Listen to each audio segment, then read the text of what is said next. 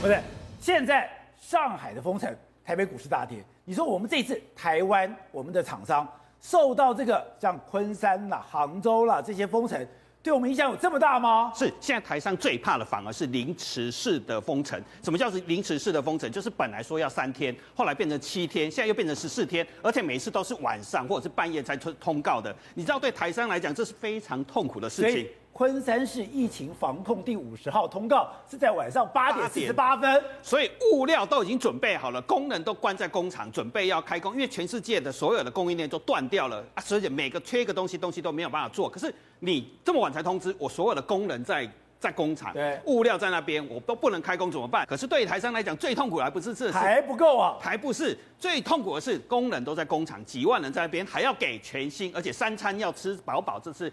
代工 iPhone 手机的合作集团的昌硕，对，他包括给三餐哦，三餐都给。刚才看到了，中国缺缺抢物资抢得这么凶，可是他的东西全部管饱管够，三餐都给，薪水都给。更重要是几万人关在工厂，网络还不能断，因为让这么多人吃不饱，没网络上会很严重，所以 WiFi 还要免费，完全都提供，而且五块钱的东西可能变成二十五块，照买，因为台商要把几万人的肚子喂饱。所以说，哎。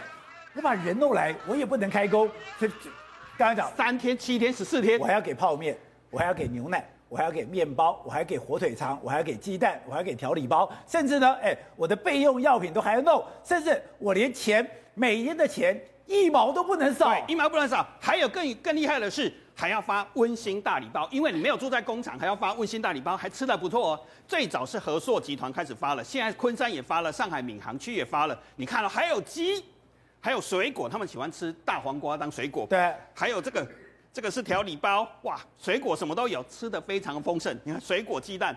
等于每天还要送上门，你没有吃的，我还保你给你温馨大礼包。所以台商，我是说，我不只是要生产，我要想办法采买这些物资，让你每天吃得饱。可是我们还去访问我们上海跟昆山的台商，你知道过得有多惨吗？因为抢不到东西，所以三餐变两次两餐，老婆跟小孩都关在家里，还要管制粮食，而且睡觉时间本来是睡八个小时，现在变睡十个小时，现在还睡到十四个小时。你知道为什么吗？为什么？因为动少一点点，睡久一点，肚子比较不会饿。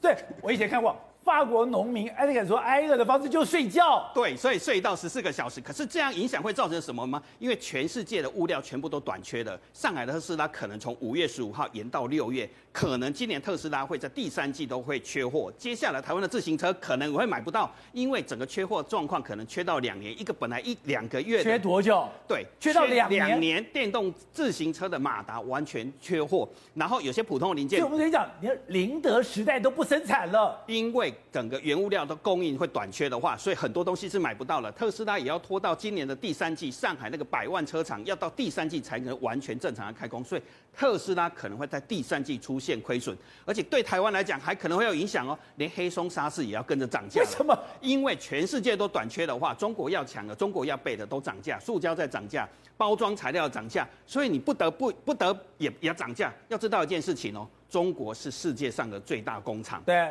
所有的东西，这些温馨，他要抢东西，对，物价就会上来，物价上来，这些成本最后还是消费者你要买单。